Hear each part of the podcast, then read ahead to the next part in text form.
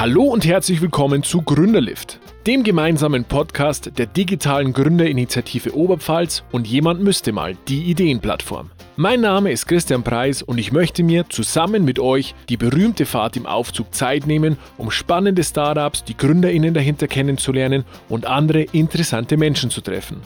Da ich möglichst viel über meine Gäste erfahren möchte, werden wir uns etwas mehr Zeit nehmen als die berüchtigten 30, 60 oder 180 Sekunden. Dennoch möchte ich euch ein kurzes, prägnantes und klares Bild von meinen GesprächspartnerInnen verschaffen. In diesem Sinne, eingestiegen und ab nach oben! So, herzlich willkommen zur neuen Folge Gründerlift, dem Gründerinnen-Podcast im Elevator Pitch Format. Dieses Mal zu Gast im Aufzug Sebastian Brunnthaler von Agrat. Ich mach's wie gewohnt, ich sage gar nicht recht viel. Lieber Sebastian, herzlich willkommen im Gründerlift. Sag uns ganz kurz, was ihr macht, was du machst. Los geht's! Hi Christian, ich bin der Sebastian, ich bin von Agrat. Äh, wir haben eine digitale Plattform entwickelt, die sämtliche Managementfunktionen und Ressourcenmanagement und Verwaltung von Maschinen in der Agrartechnik ermöglicht.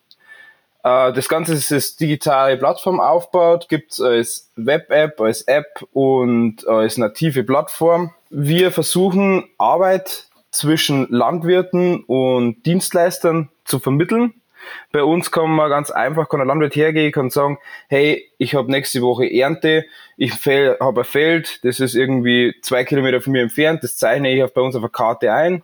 Dann schicke ich das auf unsere Plattform. Andere Landwirte oder Lohnunternehmer können diesen Job sehen und können sich darauf bewerben oder direkt buchen und dahin fahren und die Arbeit erledigen. Andersrum kannst du genauso gut bei uns natürlich auch noch Maschinen mieten. Das ist das gewohnte Konzept, wo man schon kennt, so Sharing-Plattformen. Das haben wir eben auch mit aufgegriffen. Genau. Okay, das heißt, ihr helft äh, den, den, den Agrarmarkt, die Landwirtschaft in die digitale Zeit äh, zu hieven. Genau, wir wollten den ganzen Prozess, also wir kennen alle aus einer kleinen Landwirtschaft und kennen den Prozess eben, dass man sagt, ja, wenn ich irgendwie, jetzt geht mir was schief, irgendwie mein Traktor ist kaputt, jetzt brauche ich jemanden, der mir hilft. Dann telefoniere ich auch rum zum Telefonieren die meistens ist es so, dass die ganze Technik bei meinen Freunden dann immer selber in Gebrauch ist und keiner die so gern herleiht oder sonst irgendwas. Ja, dann haben wir uns halt gedacht, ja, aus der Problematik kann man doch mal was machen und haben den Prozess digitalisiert im Endeffekt. Somit könnte man halt online suchen, ja, okay, in meiner Umgebung, vielleicht ist, bin ich ja bereit, dann irgendwie 30 Kilometer zum Fahren, ist noch ein Traktor frei, den man schnell mal ausleihen kann. Oder es ist jemand da, der anbietet, hey, ich habe äh, Samstagnachmittag immer Zeit und fürs Traktorfahren und habe selber einen Traktor und bringe den mit, beispielsweise. Okay, also auf der einen Seite helfe ich, äh, Probleme zu lösen, wenn mir irgendwas defekt ist oder wenn ich eine Maschine nicht habe, die ich brauche. Und auf der anderen Seite helfe ich dann die Auslastung äh, von den Maschinen zu, zu optimieren. Genau, richtig. Okay, jetzt hast du gerade schon eine Antwort gegeben auf eine Frage, die ich stellen wollte. Ähm, vor kurzem war nämlich zu Gast im Gründerlift der Alexander Zacharuk von, äh, von Futuro Farming. Und bei denen war es ja so, dass keiner aus der Landwirtschaft kommt. Jetzt ist es bei euch so, ähm, ihr kommt aus der Landwirtschaft, habt alle einen landwirtschaftlichen Hintergrund, äh, hast gerade gesagt. Ist es für dich, würdest du sagen, das ist, ist eher ein Riesenvorteil, dass du das alles kennst, oder, oder könnte es vielleicht ein Nachteil sein, weil man schon, schon so gebrandet ähm, mit, mit, einer, mit einer fixen Vorstellung in, in die Thematik geht? Also ich glaube, dass bei uns vor allem äh, gute Kombi war, weil wir haben einen Matthias mit an Bord, der ist aus einer relativ großen oder größeren Landwirtschaft und der Rest von uns kommt aus ganz kleinen Betrieben. Also ich zum Beispiel komme aus einem kleinen Forstbetrieb ähm, wir machen alles nebenbei, also mit meinem Vater und ich miteinander. Ähm, da kann man jetzt nicht sagen, man ist groß gebrandet. Man kennt jetzt seine eigenen Prozesse, aber ich kenne jetzt drumherum, also von Agrarwirtschaft habe ich jetzt wenig Ahnung. Da ist jetzt wieder dann natürlich der gute Punkt mit der Matthias, der bringt das externe Know-how-Wissen mit rein und wir bringen aber dann wiederum das Wissen mit, wie mache ich es möglich einfach zum Verstehen, weil wir ja selber nicht so viel davon verstehen hat, nur das Grundprinzip und dann die Prozesse so machen können, dass er jemand der so ein viel Know-how hat, wie wir auch versteht. Ähm, hängt die Entscheidung, was mit, mit Land, äh, Landwirtschaft bzw. Agrartechnik zu machen, dann mit eurem Hintergrund zusammen? Das heißt, war, war die Idee erst da oder habt ihr als erstes gesagt, ihr möchtet irgendwas auf die Beine stellen und habt dann quasi äh, in eurem gewohnten Umfeld was gefunden? Wie, wie war da der Prozess bei euch? Ähm, das war eigentlich ganz cool. Wir waren ähm, 2018 auf der Veranstaltung Hackerburg, also Hacker Contest an der Techbase in Regensburg.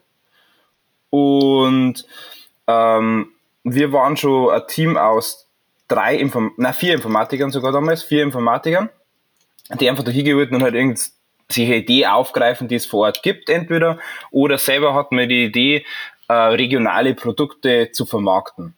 Irgendwie über eine Plattform. Also es war schon der Plattformgedanke da.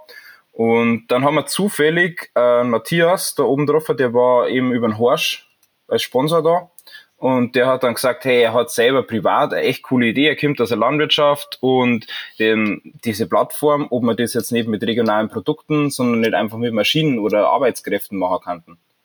Ja, und so ist das eigentlich ganz cool dann zusammengekommen. Dann haben sie dann da in dem Amt das Ganze nur durchgesponnen und zusammengedacht und mal ein paar Skizzen gemacht, wie es ausschauen kann und dann innerhalb von 36 Stunden Dauerprogrammieren einmal so einen Prototypen auf die Füße gestellt. Und am Ende der Hackerberg äh, war sie dann sogar noch erfolgreich. Genau, da haben wir dann auch diesen, ähm, jetzt weiß ich gar nicht mehr, glaube ich, diesen Innovationspreis hat er, glaube ich, geheißen damals, äh, gewonnen. Das war jetzt, das war in vier Kategorien unterteilt und da waren wir eine Kategorie davon haben wir gewonnen und haben dann danach im Nachgang auch sehr viel Zuspruch gekriegt für die Idee, ja, dass, es, dass das ganz cool wäre und dass sowas einfach noch nicht gibt und ob wir da nicht weiter dran arbeiten könnten. So ist es dann so mehr Studienprojekt dann begonnen, dass jeder mal so teilweise seine Bachelorarbeit da drin geschrieben hat oder ähm, haben wir dann auch Werkstudenten ein bisschen gehabt und das war eigentlich mehr so dann mal schauen, wo es hinläuft bis zu einem gewissen Punkt, wo man sich dann mit zwei größeren Konzernen auseinandergesetzt hat einmal und die Idee vorgestellt hat und da das auch gut gekommen ist. Und dann sind wir ja auf dich zugekommen, Christian.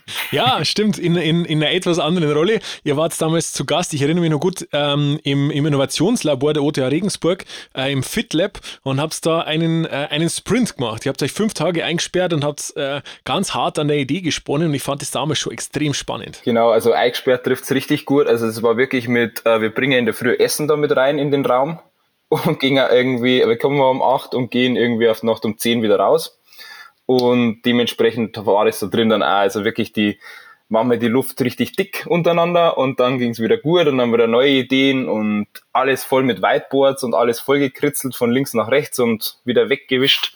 Also war sehr interessant und aber auch ein cooler Prozess und hat uns sehr viel gebracht. Ah, das wäre jetzt eine, eine spannende Frage. Würdest du jetzt anderen Gründerteams empfehlen, das relativ frühzeitig zu machen, dass man sich da echt mal einsperrt und vielleicht an einer, an einer gemeinsamen Vision und einem gemeinsamen Zielbild arbeitet? Absolut. Also was wir, ähm, wir haben ja, sage ich mal, ungefähr schon ein halbes Jahr entwickelt gehabt ähm, und haben in diesem Sprint festgestellt, dass wir alle von einer anderen Basis geredet haben eigentlich.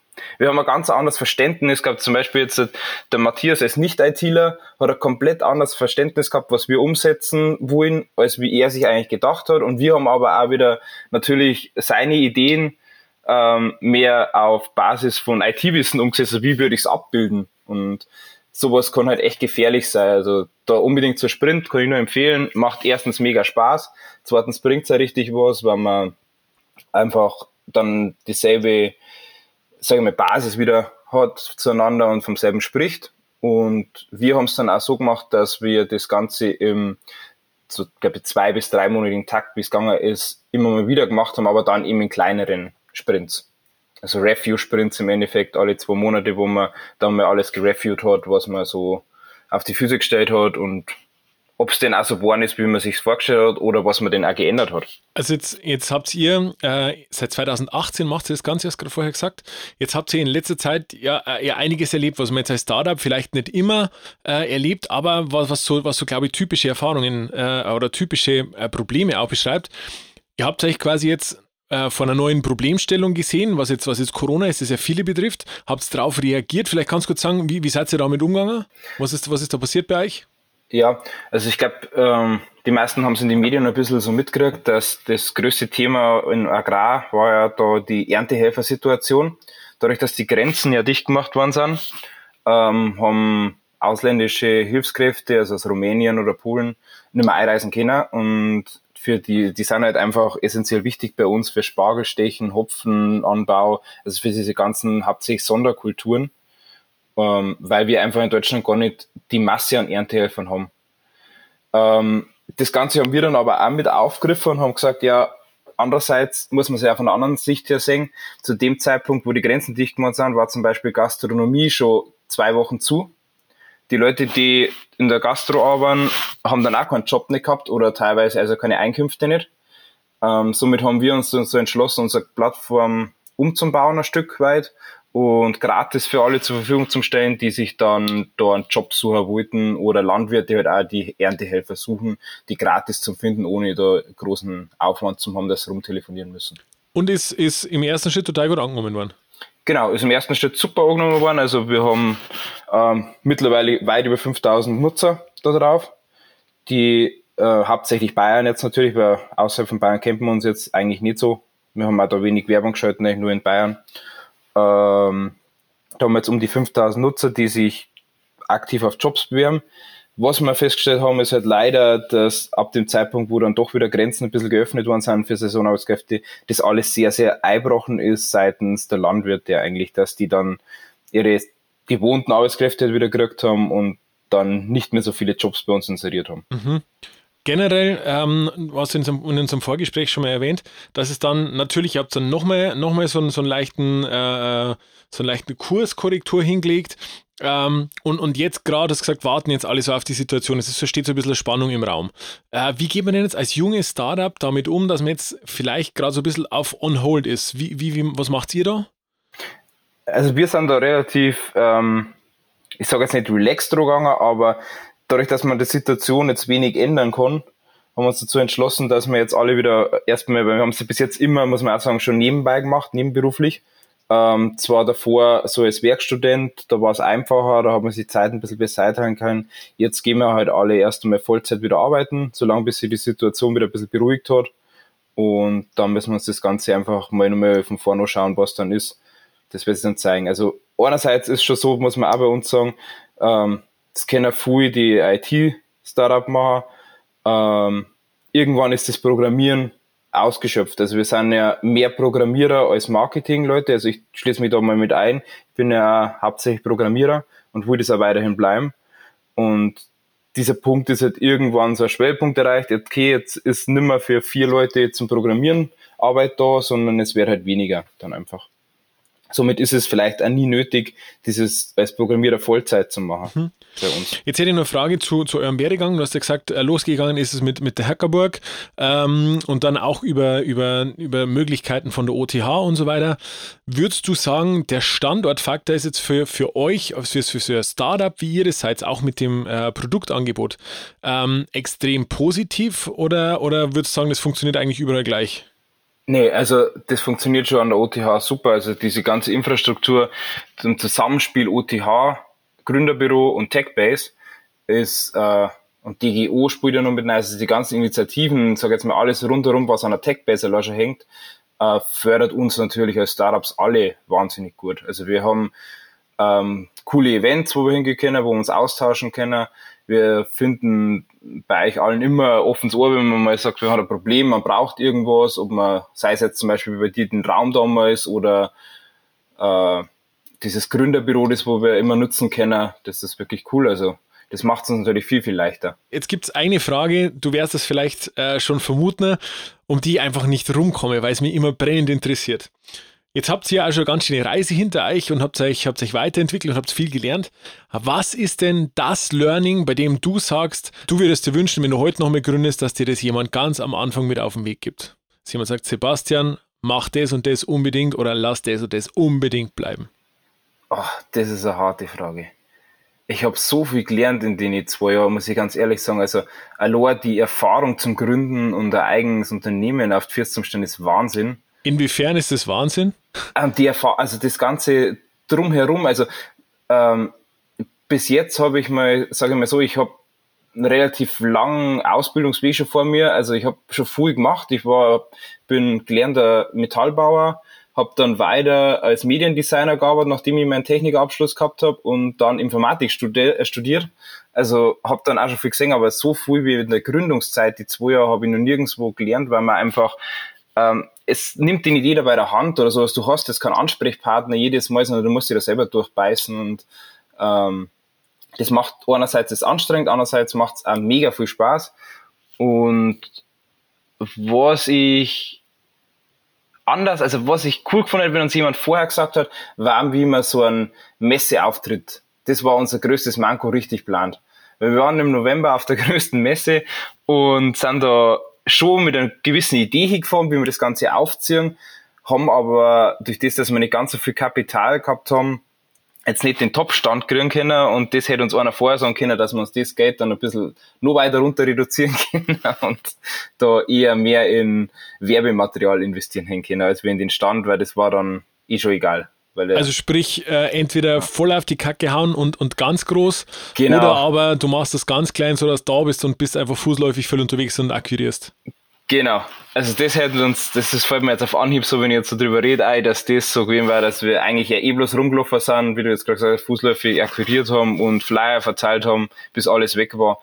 Ähm, da hätten wir uns den Stand wahrscheinlich sparen können, das Geld, also, oder zumindest noch kleiner nehmen können. Cool. Vielen Dank. Hey, die Zeit vergeht wie im Flug. Die Liftfahrt nähert sich dem Ende. An der Stelle vielen Dank für den Besuch, äh, das offene Erzählen über, über, eure, über eure Geschichte. Sebastian, ich wünsche dir und der Grad alles Gute und sage vielen Dank für den Besuch. Ciao, Pfiat. Servus, danke, ciao. Und das war's auch schon wieder. Wenn ihr Anregungen und Tipps habt oder ein Startup empfehlen möchtet, das unbedingt bei uns dabei sein muss, dann schickt einfach eine Mail an hallo@gründerlift.de. Gründerlift natürlich mit UE. Bei Fragen rund um eure eigene Gründung steht euch die digitale Gründerinitiative Oberpfalz natürlich jederzeit gerne zur Verfügung. Vielen Dank fürs Zuhören und euch allen eine gute Zeit.